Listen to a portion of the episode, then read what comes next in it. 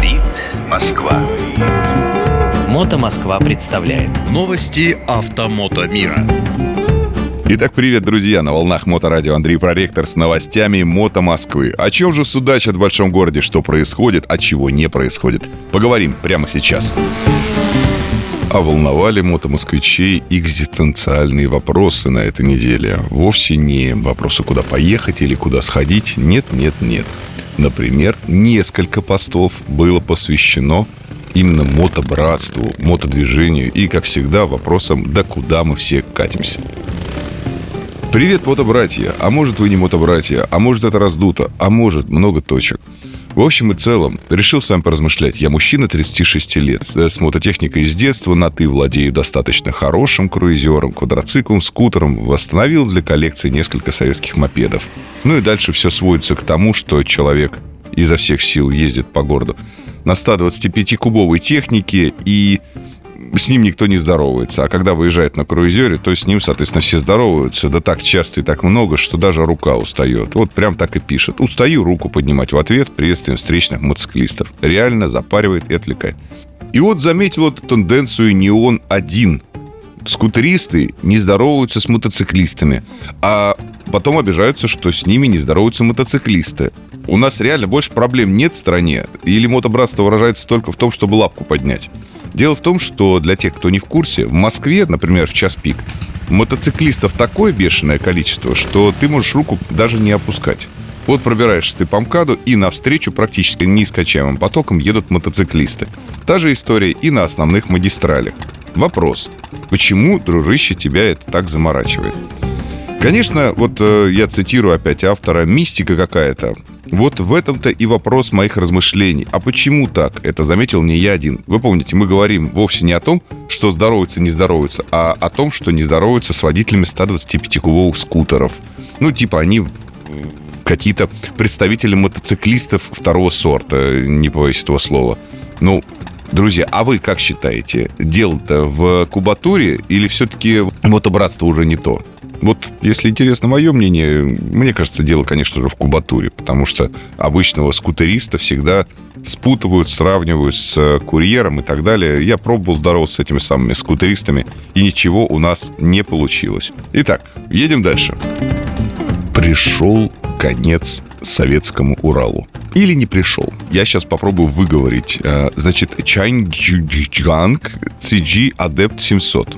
Это мотоцикл, который обсуждают в Мото Москве сегодня, ну, уже несколько дней. Дело в том, что это фактически внешне клон Урала с коляской, ну, такого более современного, более красивого. И колясочка-то у него похожа на колясочку от Панонии. Знаете, такая совсем вот, э, такой формы на снаряд похожа, наверное, на какую-то турбину. Прилично все это выглядит. И Э, новость коротенькая была на один абзац про то, что, ну вот, выступает китайский такой вот мотоцикл за миллион триста двадцать восемь в хорошей комплектации, а миллион триста восемьдесят так вообще шикарная, самая крутая модель. И выступает ли это все конкурентами нашему замечательному советскому, пасконному, православному Уралу? А я вам сейчас скажу, выступает или нет. Дело в том, что э, Урал, он уже не совсем российский. Дело в том, что в России-то что-то делают для него. Ну, я так понимаю, то же самое, что и делали. Типа там колясочку, раму, там, может быть, какие-то металлические элементы. А все остальное уже давно собирается в Казахстане. То есть это туда уезжает, и там все это дело собирается. Основная беда наша, она не в том, что мы мотоциклы не умеем собирать, а в том, что мы вообще вот с такой вот техникой для народа всегда сталкиваемся с какими-то проблемами. Итак, китайцы изобрели нам мотоцикл для любителей передвижения с коляской, а мы свои мотоциклы, которые производим для передвижения с коляской, убрали в Казахстан и гоним все производимое, там все эти несколько сотен мотоциклов на экспорт. Поэтому давайте забудем про Ирбитский мотозавод и возрадуемся тому, что у, братья наши китайцы что-то очередное придумали, что-то привезли. На фотографиях этот мотоцикл вполне себе ничего. Ну, не позорный во всяком случае. И то ладно какие-то нашлепки у него на боках. Так видно, что советскую стилистику пытались отработать, но при этом современные узлы и агрегаты вмонтированы в данный мотоцикл. Ну, посмотрим, во что это выльется. Мотоциклисты тоже наши в Мото Москве. До обсуждения не сказать, что какие-то огромные. Ну, разошлись мнения. Кто-то сказал, что это какая-то проходная история, кто-то сказал, что это никому не будет интересно. Ну, а многим, как всегда, дороговато. 11 июня на автодроме Нижегородское кольцо прошел второй этап чемпионата мото МСК Кап. Тут были и полноценные дни трековых э, тренировочных заездов, и, несомненно, конечно, были сами соревнования. Все в духе мото Москвы, нормально, классно проехались. Хорошие соревнования, классные заезды, все получилось. Мото МСК Кап живет, процветает и дает путь в большой спорт молодым спортсменам, что, конечно, не может не радовать. Передаю привет Андрею Родионову, молодец, красавчик, тянет это все дело. Любительский мотоспорт, или, как это сказать, полупрофессиональный мотоспорт, он должен жить и развиваться, э, прививая и навыки, и культуру молодым мотоциклистам. Озадачились мотомосквичи и поездками в братскую нашу республику Беларусь. И озадачились, конечно, не тем, куда там поехать, благо мест там очень много, ездить можно много куда. А вот э, озадачились тем, как денежку-то там платить. Как известно, сейчас в Европу с нашими карточками не особо можно выехать, и нигде их не принимают. Приходится как-то организовывать себе платежи через Казахстан или вести с собой большую пачку наличных. Ну, так вот, докладываю вам, в Беларуси и, в частности, в Минске, Бресте работают карточки МИР. И ребята говорят, что вот виза не работает, а МИР можно э, без проблем использовать. Например, за последние полгода вот здесь Екатерина ездила аж шесть раз. Была в разных городах. Минске, Могилеве, Бобруйске, Осиповичах и так далее.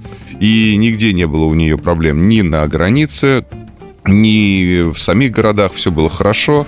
И насчет оплаты, и телефон работает, и Мирпэй, э, и всякие штуки. Ну, посмотрим, э, что там, как на самом деле происходит. Давайте э, соберемся с силами, и у кого будет желание съездить в Беларусь, пожалуйста, напишите нам, Расскажите, действительно ли там работают и бесконтактные способы оплаты, и карточки, и все это дело. А то мы тут, в конце концов, уже все извелись. Ну и небольшой анонс. Значит, 25 июня на Моторинг, Лавр Моторинг, вы знаете, это чемпионат России по шоссейно-кольцевым мотогонкам, э, будет небольшое скажем так, перформанс, перформанс от Мото Москвы мы проедем обычными гражданскими мотоциклами прямо во время соревнований по кольцу Moscow Raceway. Если вы знаете, то у нас в стране есть очень ограниченное количество вот этих вот шикарных треков, и один из них, ну и, пожалуй, наверное, наиболее известный в нашем регионе, это Moscow Raceway, расположенный почти в 100 километрах от Москвы по трассе Новая Рига.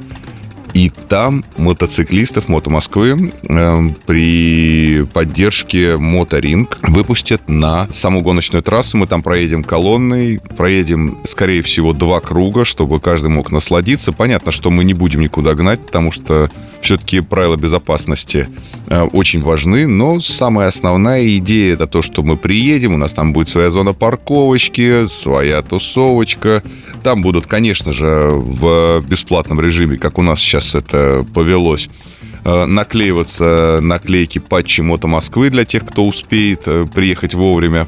И самое интересное то, что нас выпустят на гоночную трассу, на легендарный гоночный трек Moscow Raceway. Так что, друзья мои, 25 июня, ну и вообще следите за анонсами. 25 приезжайте, а до этого момента, пожалуйста, следите, смотрите в Мото Москве на всех ресурсах. Я надеюсь, что это будет максимально кайфовое мероприятие. Ну, про гонки поговорили, а все-таки надо же в конце немного перцев сбросить. Давайте поцитируем, поцитируем великолепных авторов постов. Иногда все-таки Мото Москва э, рождает совершенно потрясающих писателей. Вот смотришь на МКАД, читаю я, один пердит за километр пассивно безопасно, второй светит в миллиард люмен максимально пассивно безопасно, третий совмещает первые два и проносится куда-то по срочным делам мимо, четвертому все обязаны уступить любой ряд по его выбору в удобный ему момент времени, благо подавляющее большинство едут как нормальные люди. Смотришь здесь, ну то есть в Мото Москве видосы, как очередной недовоспитанный подросток или блогер носится на все деньги по улицам Москвы. Открытия эти. И вот братство ли это? Натянутое саванно-глобусное мотобратство. Из положительных моментов разве что помощь таким же, как и ты после ДТП, да помахать ручкой встречного при обгоне. Это что угодно, но не мотобратство. А вот трасса. Безусловная помощь каждому. Отсутствует городской мотоэгоизм. Все вежливые, культурные, большинство, естественно. И ответственные водители. Байк-посты. Вы знаете, я да, вот возьму это вот пост, я его не сначала и не до конца прочитал. Мне просто нравится этот пост в вакууме. Он такой хороший, красивый. И самое главное, человек писал его от души, искренне. Пишите всегда искренне от души. Иначе другие могут подумать, что вы этой душой кривите и набрасываете просто на вентилятор. А здесь вот человек написал, и сразу его там народ не проигнорировал, там обсуждают со всех сил, есть ли мотобратство или нет. Самое интересное, что пришел я в мотомир году в 2000, по-моему, кто помнит, там, девятом, что ли? Вот. И уже тогда все обсуждали, что никакого мотобратства уже нету. Вот раньше это было мотобратство, а вот сейчас никакое уже не мотобратство, а другое совсем слово, очень созвучное. И настоящие мотоциклисты, они вовсе не такие, как вот сейчас, а такие, как были тогда. Напомню, не было еще никаких контактов особо распространено, там, фейсбуков, не знаю, существовали они физически или нет – но совершенно точно люди кучковались там по форумам, люди очень много времени проводили в офлайне, в гаражах каких-то, вокруг сервисов были тусовки, вокруг каких-то очень интересных там мотоциклистов, мотоклубов. Я имею в виду не только MC, в смысле там всякие мотоклубы в организационном понятии, а я имею в виду мотоклубы, как э, там э, Night Train какой-нибудь или Sexton. Вот вокруг них тоже там определенные тусовки какие-то образовывались. И вот уже тогда говорили, что мотобратство уже не то. Это я к тому, тому, друзья мои, что, видать, и не было никакого мотобратства, я его, получается, не застал. Но э, спустя 15 лет люди все-таки говорят, что вот, вот, вот что-то уже не то, не то ощущение. Быть может, просто это ностальгия по уходящей молодости, по тем самым кайфам, которые вы ловили именно вот эти вот, как модно сейчас говорить, вайбы. Вот этот вайб, который вы ловили в начале своей мотоциклетной карьеры, и он ушел, а теперь вы всех обвиняете, как та бабка, у которой было самое вкусное мороженое в Советском Союзе. Друзья мои, на связи был Андрей Проректор с новостями Мото Москвы. До новых творческих встреч. Говорит Москва.